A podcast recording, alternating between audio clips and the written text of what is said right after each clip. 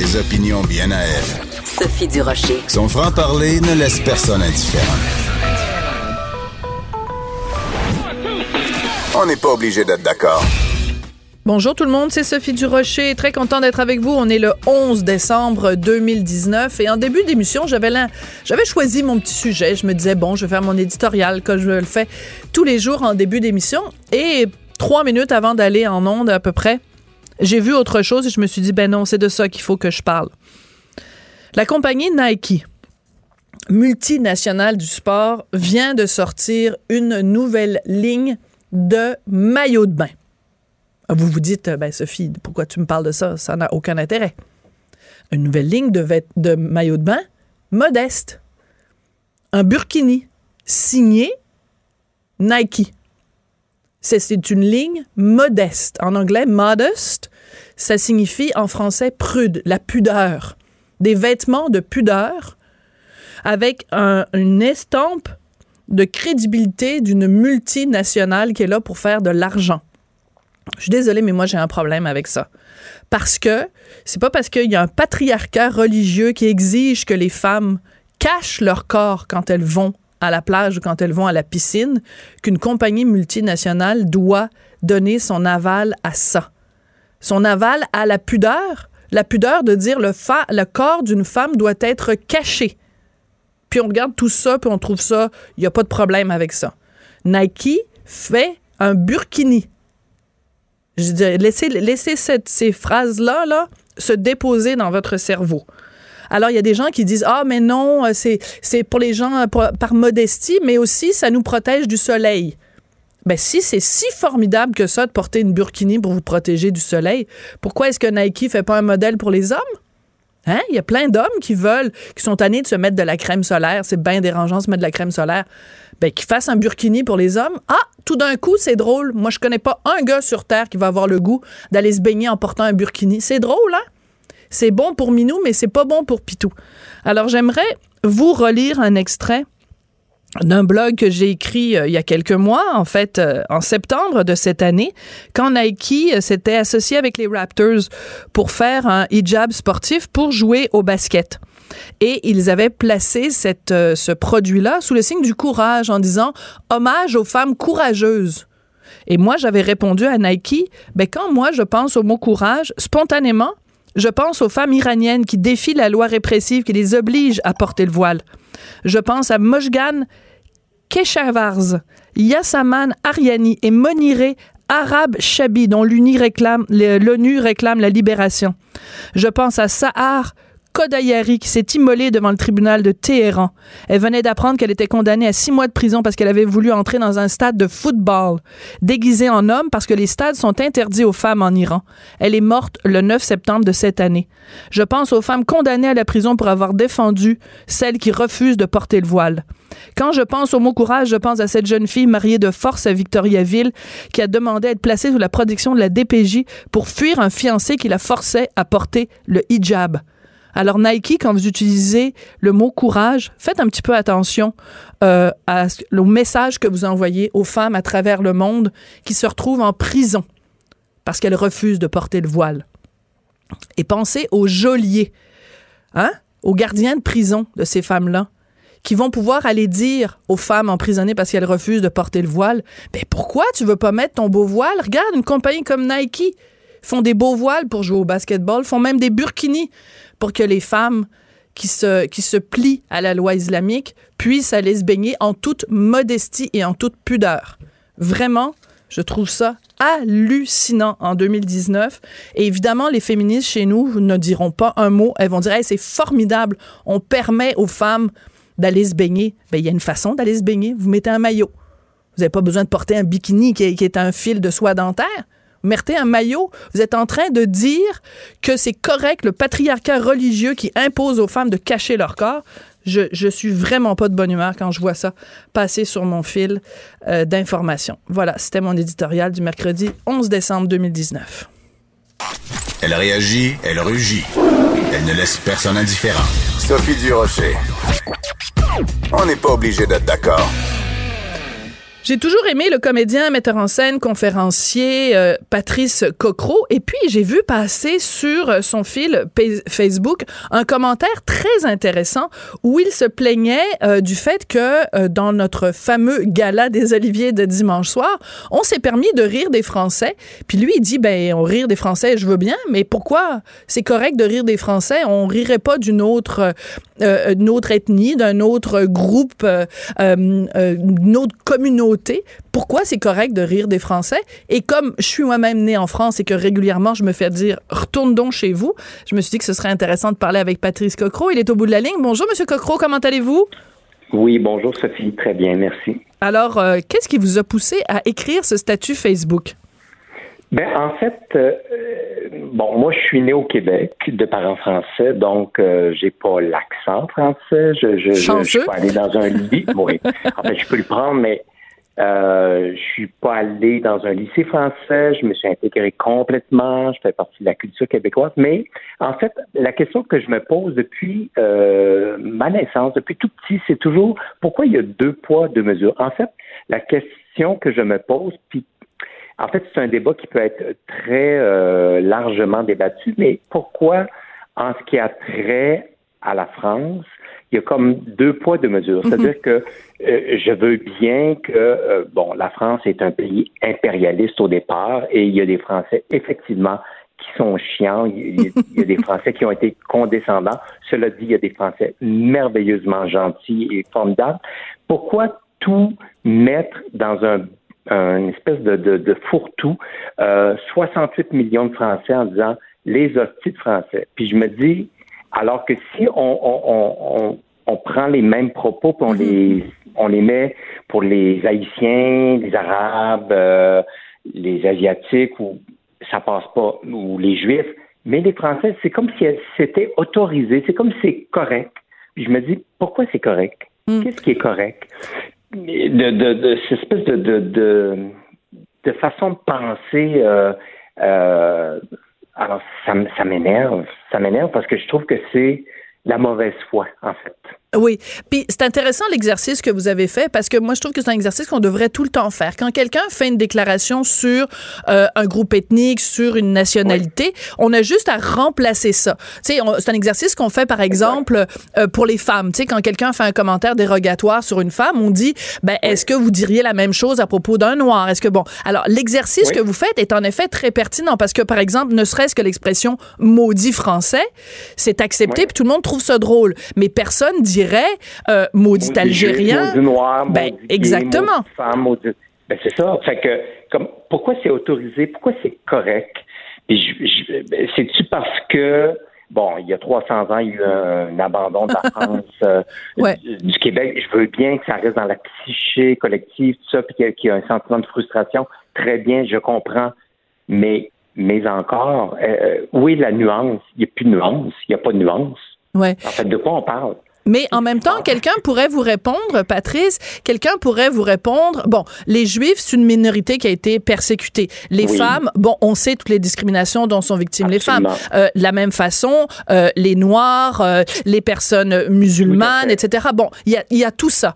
Par contre, quelqu'un donc pourrait logiquement vous dire, ben là, qu'est-ce qu'ils ont à se plaindre, les Français? Ce sont des privilégiés et ils sont beaucoup plus du côté des oppresseurs que des opprimés. Donc, on peut les taquiner un peu c'est pas bien grave. Il y a personne qui va aller. Euh, il n'y a pas de, concentration, de camp de concentration pour les Français.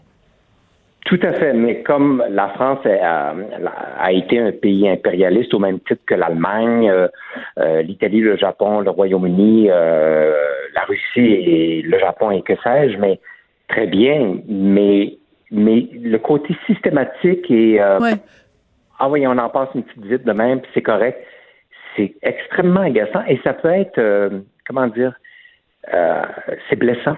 Oui. Parce que c'est blessant. C'est juste, en fait, qu'est-ce que qu'est-ce que ça génère? Mm-hmm. Ça génère strictement rien. C'est juste comme un déversoir. Ça fait quoi? Oui. Qu'est-ce que ça fait au bout du compte? Est-ce que ça ouvre une discussion? Est-ce que ça ça, rien, absolument rien. C'est vide, c'est stérile, c'est complètement stérile. Mhm. il, y a, un autre phénomène qui est intéressant, puis j'ai envie d'échanger avec vous là-dessus, euh, Patrice, c'est que, euh, bon, le, Québec, c'est une terre d'accueil. Il y a des gens qui viennent de partout et tout le mhm. monde est non seulement autorisé, mais encouragé à célébrer son héritage culturel. Alors, quelqu'un qui vient d'Haïti, on va lui dire, ah ben, ça m'intéresse, la cuisine, c'est quoi les plats typiquement haïtiens, la littérature, on valorise ça. Mais si mhm. ton bagage culturel, c'est un bagage français, tu te fais dire, t'es un snob, on veut rien savoir de tes affaires, tu te penses meilleur que les autres. Le critère est complètement différent tout d'un coup. Complètement. La lecture est différente, c'est-à-dire c'est perçu comme étant euh, un, acte de supériorité ou une pensée supérieure ou je sais pas quoi. Donc, il y, a toujours cet élément de où le Québécois, je dis le Québécois, je, ne veux pas généraliser, mais où des gens au Québec vont se sentir infériorisés hmm. par rapport à une tradition où est-ce que, puis à juste titre, les Français se sont placés de façon supérieure, mais, mm-hmm. mais à la longue, parce que oui, la nuance, oui, la discussion, ça, devient cristallisé, mm-hmm. ça devient extrêmement agaçant, puis je me dis, mais parce que là, c'est figé, puis euh, de quoi on parle? Mhm. Qu'est-ce qui se passe? En fait, il se passe rien. C'est comme si, en fait, c'est mal perçu d'aimer la France. Oui. Ou de, euh, on, j'ai adoré Londres, mais d'aimer Paris, non, très mal perçu. Et d'un point de vue. Du fun à Paris. Ouais. Ben, qu'est-ce que c'est? Pourquoi? Pourquoi?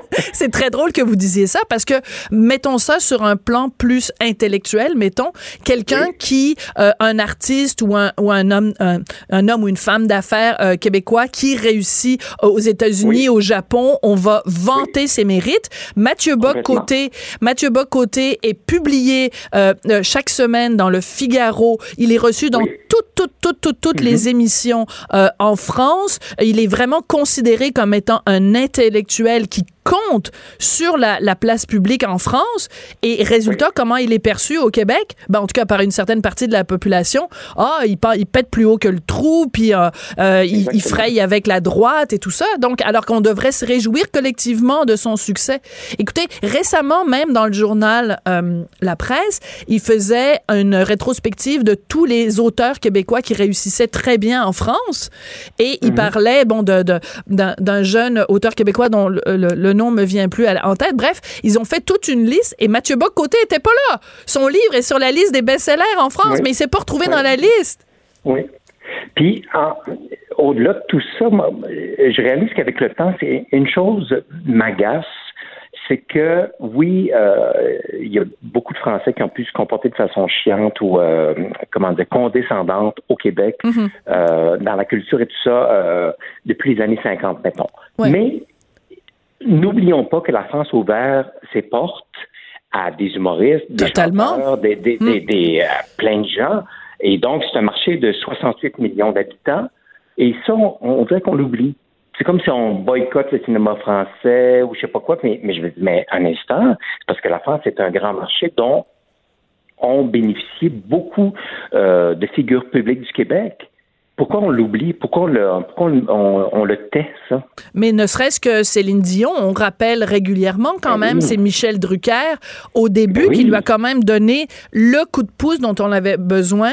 Bon, après, bien sûr, ça a été sa carrière américaine, mais qu'est-ce qui a fait qu'un jour elle s'est mise à travailler avec Jean-Jacques Goldman? C'est que au tout départ, au tout début, Michel Drucker lui avait donné sa place. Alors, je veux revenir au gala des Oliviers dimanche parce que c'est un peu ça, je pense, l'intincelle qui a fait, c'est qu'à plusieurs reprises, on a fait des blagues sur Gad Elmaleh et partant de Gad Elmaleh, on a fait des blagues sur l'ensemble des humoristes français. Alors, on a un petit extrait.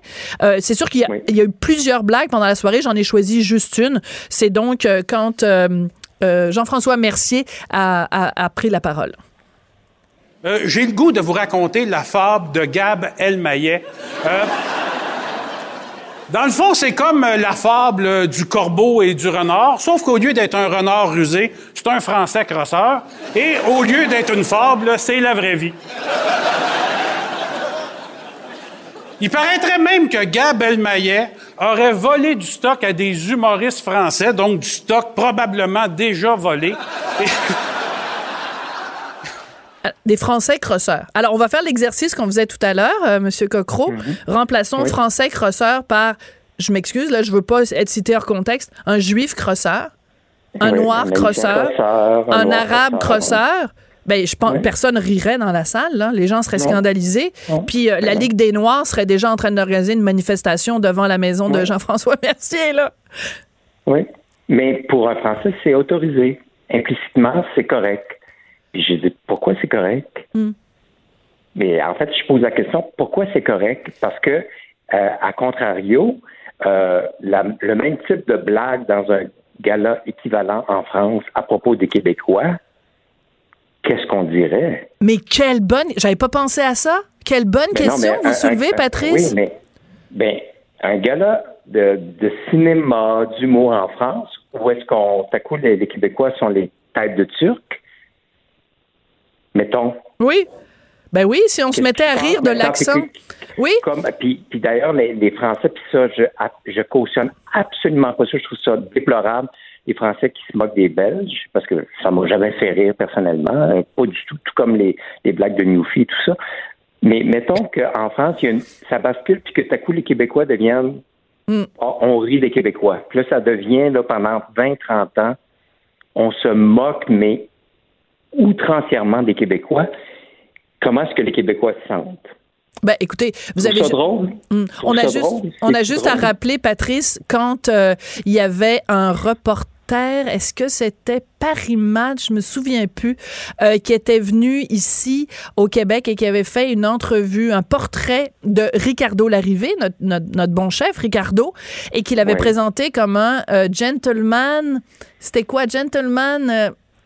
Cultivateur ou quelque chose comme ça. Oui, oui, et euh, bon, il, parlait qu'il faisait quasiment du ragoût d'écureuil et tout ça. Écoute, le, Québec au complet s'est soulevé parce que les ben gens connaissaient pas l'expression de gentleman farmer, donc ils l'avaient juste adapté pour le Québec. Mais écoute, ça a été un, cri du cœur collectif. Mon Dieu, comment les Français osent début, le début du d'une et, et, puis, euh, on n'a pas aimé ça. Donc, pourquoi on envoie l'appareil de l'autre côté? C'est un très bon point.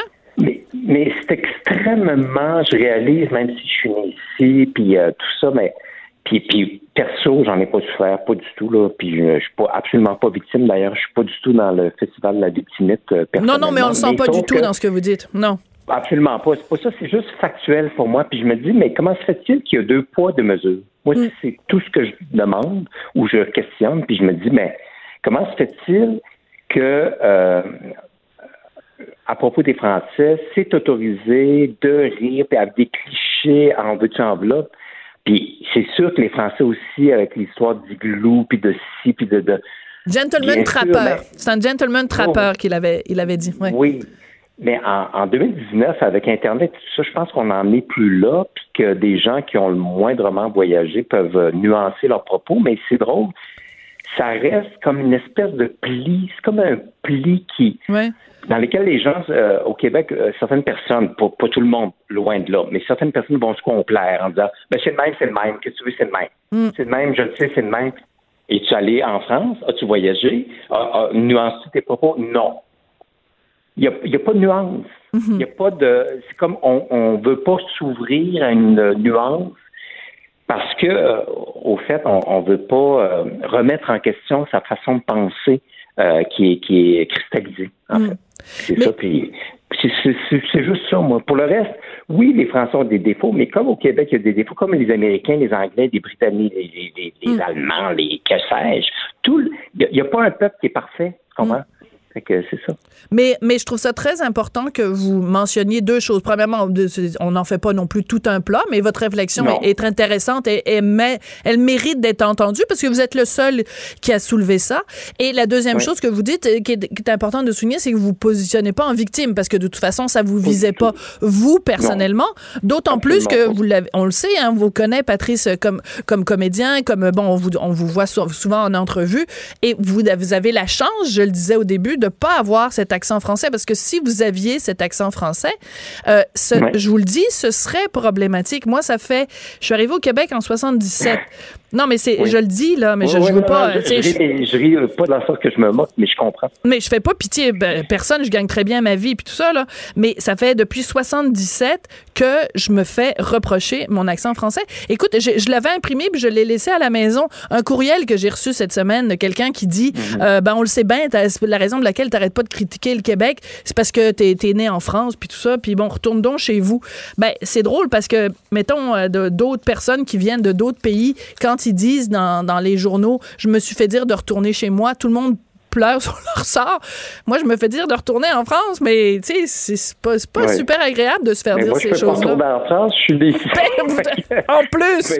non, non, mais je suis québécois aussi, là, dans le sens que, en fait, c'est comme en fait, même, je dirais même plus large que ça. Je suis avec en, relation avec un homme, mais j'ai eu des blondes. Tu sais, en fait, je ne suis pas dans un, un tu sais, je suis hors je suis pas dans un cadre particulier. Je suis pas. Il n'y a pas d'étiquette, oui.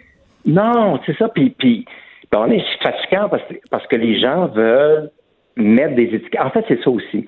Les gens veulent étiqueter, donc cadrer quelqu'un. Dire, toi, tu vas là, toi, tu es dans cette mm. case-là, toi, tu es comme ça, comme ça, comme ça. Mais quand on est hors norme ou quand on. Qu'est-ce qu'on fait avec ça? Parce que c'est. Mm.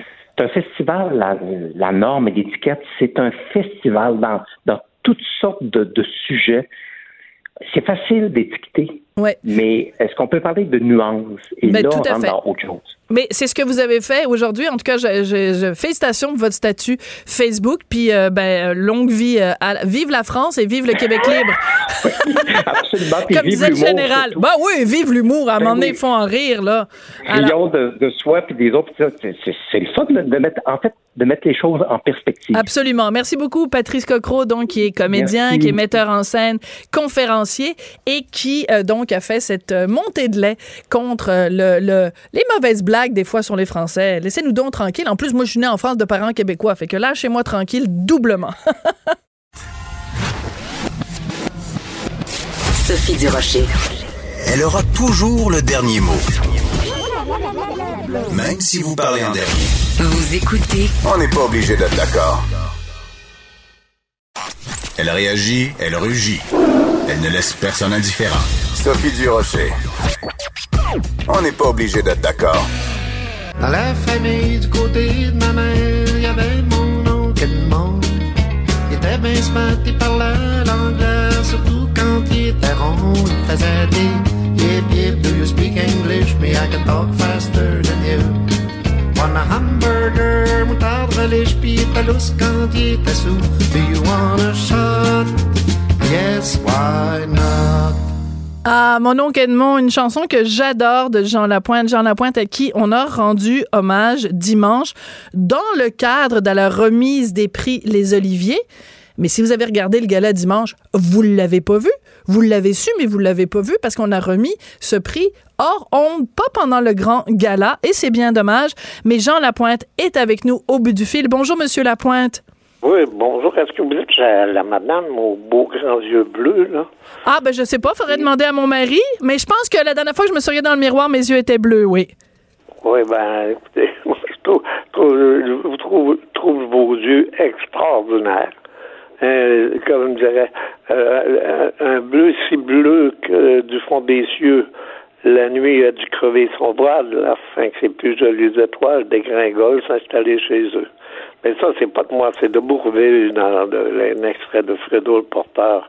Quand je vous ai vu, ça fait longtemps que je, suis votre mari, Richard aussi. Euh, je suis un lecteur du Journal de Montréal. Et puis, euh, ben, je suis un fan, c'est pas. Puis je vous remercie pour le beau papier que vous avez fait. Merci. Donc, euh, mon, mari, vous aimez ses articles, puis moi, vous aimez mes beaux yeux. C'est le fun, ça part bien l'entrevue.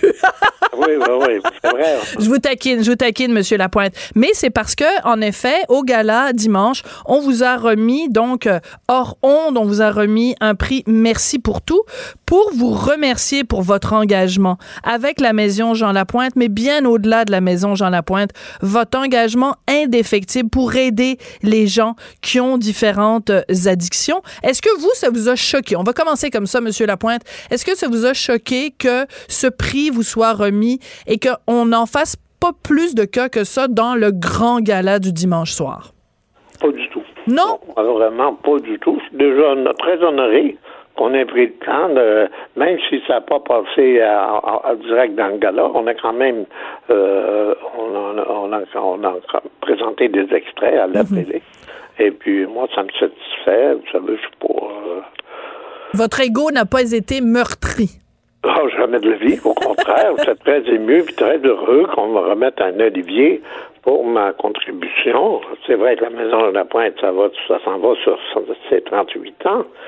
Et puis, on a aidé euh, beaucoup de personnes, euh, des centaines et des centaines de personnes, à se sortir du marasme de l'alcoolisme ou de d'autres dépendances, oui. drogue, etc.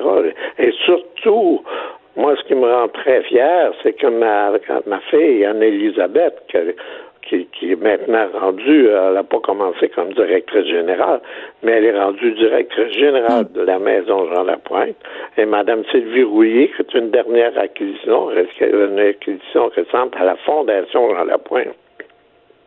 Je peux pas être plus heureux. Moi, je peux partir en paix parce que je sais que c'est entre bonnes mains, puis euh, ça me rend, ça me rend heureux tout ça.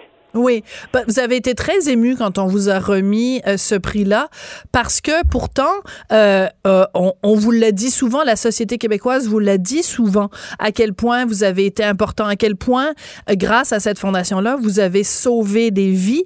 Mais le fait que ce soit remis dans le cadre justement de la remise des Oliviers, vous qui avez connu Olivier Guimont, ça oh devait, ça devait avoir une, une signification particulière. Sûr. C'est sûr. Écoutez, euh, c'est, les Félix, pour moi, là, les deux prix les plus importants, c'est les Félix et Olivier Guimont, les, euh, les Oliviers. C'est deux personnes que, que j'ai très bien connues, c'était devenu des amis. Et puis, euh, dans le cas d'Olivier, mais c'est sûr, comme j'ai dit, on a pris un verre ensemble à plusieurs occasions. En fait, vous avez dit on a pris un coup ensemble. C'est plus qu'un verre, là. Je pense qu'il y en avait deux, puis trois, puis quatre, là. oui, sept, huit, dix. Et quand il était chaud, Olivier, c'était mon oncle Edmond, il parlait en anglais. C'est drôle. Donc, vous avez ben écrit Mon oncle Edmond pour Olivier Guimond? J'arrive de Paris, puis je lui dis, Olivier, je suis allé voir euh, Jeanne d'Arc, euh, en France, elle l'appelait Jeanne, là. Jeanne d'Arc sur le bois, ben à la ville d'Est. Puis il dit, Did she treat you wrong, euh, John? Je dis, non, non, non, elle bien correct. Elle était, comme d'habitude, froide et distante. froide et distante. non, non, mais c'est parce que Olivier, il avait son, son bureau, son, il disait, à l'époque, il l'appelait son office la rue Baudry, si ma mémoire est bonne, le uh du théâtre canadien, c'était la taverne. Il y avait une taverne, puis qu'on disait, ce qu'il est, Olivier, à son office, voyons, je C'est trop drôle. puis c'est un monsieur, là, tellement galant, c'était exagéré. Hmm. Il arrivait une femme, on était 22 à une grande table, puis il arrivait une femme à l'autre bout de la table, il se levait le premier. C'était toujours le premier levé, puis euh, ah, il y a des mots de belle qualité, Olivier. C'est un, bon cœur. C'est vraiment un cœur généreux. Mais ça, c'est une habitude que les hommes avaient avant, puis ça s'est perdu, Monsieur Lapointe. On voit ça encore en Europe des fois, mais que quand une dame arrive à table, que les hommes se lèvent et on voit. moi. Vous, vous vous levez encore? Oui, oui, mais je suis le vieux de la vieille, moi. oui, mais on aime ça. Moi, j'aime ça, les hommes galants comme vous, comme Olivier Guimont. Je trouve que ça se perd. Je trouve ça plat. Olivier, c'était un exemple, ça. C'était vraiment l'artiste québécois le plus galant qui existait. Ben, vous étiez sûrement numéro 2 dans la liste, là, ou ex euh, avec lui. Monsieur Lapointe, euh, c'est sûr qu'on ne peut pas s'empêcher de faire un parallèle. La première fois que ce, ce prix-là, euh, Merci pour tout, a été remis, c'était l'année dernière. Donc, un prix remis pour l'implication sociale d'un artiste, d'un humoriste. Et donc, en 2018, c'était Yvon Deschamps qui l'avait reçu. Et je trouve ça très beau. C'était mérité, hein? Oui. Mais, mais... On a aussi, Yvon. Ben, vous êtes ami avec pas mal tout le monde euh, de, de, de non, cette... Non, non, non? Non, mais là, vous nommez ceux qui sont des amis vrais, là, proches. Là. Ouais. Oui. Mais quand vous regardez, par exemple, le type d'humour que vous faisiez, le type d'humour que fait Yvon Deschamps, vous me voyez venir avec mes gros sabots, quand vous regardez, parce que vous l'avez peut-être regardé, le gala dimanche, euh, il y a beaucoup de gens qui ont souligné le fait que euh, le niveau de langage de beaucoup d'humoristes, c'est beaucoup euh, pipi, caca, prout, pénis, cul, marde, fuck you, je suis désolée. Ah Mais il y avait beaucoup de ça. Est-ce que ça vous a énervé, vous? J'ai pas aimé ça. Je vous avoue honnêtement là, que je me serais passé de ça. Mais quand ça arrive, là, puis que je vois deux humoristes commencent à échanger, puis qu'il y a des forts, puis des mardes, puis des... Ah non, moi je change.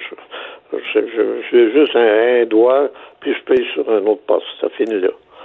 Parce que non, non, c'est... Puis en plus, euh, quand on voit Mike Ward, dans un moment, les gens, les jeunes aujourd'hui n'ont plus aucun respect pour euh, le travail. Le, je regarde Mike Ward qui dit merci, puis il y a deux sacs en dedans d'une minute dans des remerciements, dans des moments normalement très solennels. Alors moi, ça me choque. Vous dites que vous avez un doigt et que vous zappez. Vous avez dû zapper souvent dimanche parce que moi, j'ai fait la nomenclature, la liste du nombre de fois où il y avait des, ben, je suis désolée de redire ces mots-là, là, mais des FU, des euh, focal, des euh, mar, mar, mar, mar, mar, Moi, je ne l'ai pas regardé. Bon. Ben là, ça règle le problème. Je n'ai pas regardé le gars-là, je n'ai pas regardé au complet, je ne vois pas. Parce qu'il y avait trop de sacre et trop de, de vulgarité? Oui, oui, ça va. Écoutez, ce gars-là, là, c'est un mauvais gars-là. C'est mon opinion, puis euh, je sais bien que c'est pas tout le monde qui va la partager, mais c'était pas un beau gars. Il y avait des bonnes choses, mais il y avait beaucoup de mauvaises choses, il y avait beaucoup de mauvaises euh, artistes qui n'avaient pas d'affaires là. Vous savez que ça va créer controverse, ce que vous dites là, parce que... En Vous en foutez? Oui. Mais quels artistes euh, vous trouvez qui n'avaient pas leur place là quand les deux filles se sont mis en bobette? Non, pas ça. Je n'ai même pas vu ça. Bon. Non, non, c'est des gars qui rentrent et qui sacent, puis comme il y a des mots fuck à tous les, 20 mots, là, et puis des... Euh, non, moi, vous savez, euh, je pense que la langue française mérite d'être respectée. Oui. Je pensais pas, enfin, je sais pas, je connais pas nécessairement tous les sketchs ou toutes les choses que vous avez faites, mais est-ce que dans l'ensemble de votre œuvre, il y a déjà eu des, des, des sacres ou des ou de ou vous, parlez, vous avez parlé de pipi caca prout? Je pense pas. Non. Non. Non. Moi, j'ai euh, jamais, hein, pas de mémoire, vous me posez ça euh, de façon assez euh, brusque, là, assez impromptu. À brûle pour point, oui. mémoire, non, non. Je, non, j'ai déjà fait des personnages qui sacraient, mais c'était dans le texte, c'était dans des. mais pas beaucoup de sacres, hein, jamais. Hmm. Non. J'en ai coupé, de toute façon. Le, le sacre, c'est un peu comme du sel. Tu sais, on peut en mettre de temps en temps dans un plat pour le relever, mais si on en met trop, ben, le, le plat goûte plus rien, il goûte juste le sel. Donc, un petit peu de temps en temps, ça fait toujours du bien d'un poule canaïen, hein, de sortir, sortir le méchant. Mais, euh, mais si on en met trop. Une religieuse. Puis mon frère Gabriel, qui était avocat, à l'époque, euh, lui avait expliqué que les sacs, là, c'est du folklore. Faut pas prendre ça au sérieux. Monsieur Lapointe, euh, sortons de, ce, de cette idée-là du, du, gala. Je pense que vous nous avez bien dit ce que vous en avez euh, pensé. Quand vous regardez justement ce que vous avez euh, accompli avec euh, avec la fondation Jean Lapointe, c'est quel aspect de ce travail-là, de cette implication sociale qui vous rend le plus fier? Oh, écoutez, c'est la, maison Jean Lapointe. Il faut faire une distinction. la maison Jean Lapointe, c'est le centre de traitement. Mm-hmm. La fondation, c'est l'organisation qui ramasse des sous pour assurer la continuité de la maison. Mais euh, moi, j'ai tellement vu de gens souffrir et tout ça, puis euh, finalement ils viennent à la maison, puis on les voit deux, six mois après ou six ans après, hmm. euh, tellement transformés, puis les yeux brillants, puis je n'oublierai jamais, il y en avait une qui était venue de de Québec, s'appelait Françoise. Et puis, on m'avait appelé à 4 heures du matin, elle voulait s'en aller, puis j'avais dit, vous dans ce temps-là, là, vous m'appelez n'importe hmm. quelle heure, puis je vais venir. Puis j'étais allé. Puis j'étais resté avec elle jusqu'à 8 heures, puis on avait pris du café. Elle dit, je peux pas boire du café. J'ai dit, écoute, j'ai fait l'erreur de ne pas boire du café, moi, quand j'ai sevré la Valium et l'alcool. Alors, euh, on a pris du café, c'est calmé. Et puis, euh, finalement, à 7h30, elle dit, c'est bon, je reste. Hmm. Et je l'ai revu trois, quatre, cinq ans plus tard. À Québec, j'avais un spectacle en plein air. Et puis, elle est venue me voir. Elle était tellement transformée, rayonnante. Hmm. Elle est venue avec son mari, puis ses deux petits-enfants. Puis ça, ça m'avait... C'est, le plus beau cadeau que tu peux pas recevoir. Vous avez sauvé des vies, Monsieur Lapointe? Il y en a, bon, il y en a qui n'ont sauvé plus que moi, mais la, la, la, maison et la fondation ont sauvé des vies, ben, c'est sûr. Écoutez, euh, ma fille, Anne-Elisabeth, elle était responsable, avant d'être directrice générale, elle était responsable du traitement chez les jeunes. Hmm. Et puis, donnait des conférences à travers tout tout le Québec. Euh, ils ont, eux autres, ils ont donné, ils ont, ils ont, rencontré au moins 300 000 jeunes à travers le Québec, des, des, euh, des adolescents là, hmm. qui commencent. C'est le temps des, des problèmes. Puis, il allait leur faire des séances, puis des dialogues, des conférences, en tout cas. Moi, je suis fier du travail accompli par la maison, c'est sûr. Puis Félix avait écrit dans le Portrait de Jean Lapointe en, deux, en 1980, si ma mémoire est bonne. Mm Bien longtemps après son départ, il aura laissé des bouées, Jean Lapointe, généreux. Quelle belle expression, quelle belle image. Eh ben, il m'avait dit ça. Imaginez, j'étais chez lui, elle est avec Gaétane, sa femme. Ouais. Et puis Nathalie Francis était là aussi. Et puis, euh, il m'a lu ça. Il avait écrit ça sur son carnet. Hmm. Il m'a lu ça. Je, pensais que je n'ai pas pleuré un peu. Les fameux carnets de Félix Leclerc.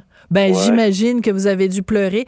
Comme vous avez pleuré dimanche, hein, il paraît que vous étiez très, très émotif, aussi entouré de, de votre famille. Alors, écoutez, Monsieur Lapointe, merci beaucoup d'avoir accepté de venir euh, nous parler euh, aujourd'hui. Et puis, euh, ben, je pense qu'il y a beaucoup d'humoristes qui auraient intérêt à avoir une petite réflexion peut-être après le gala de dimanche sur leur utilisation effrénée du sel. C'est un petit peu de sel, c'est correct. La salière au complet, peut-être pas. Merci, Sophie. Ça m'a fait vraiment plaisir. Je suis un lecteur assidu de votre couple. Vous êtes super gentil. Merci beaucoup, Monsieur Lapointe. Puis, euh, ben, vos yeux sont pas pires non plus. merci. Merci, merci, Monsieur Jean Lapointe.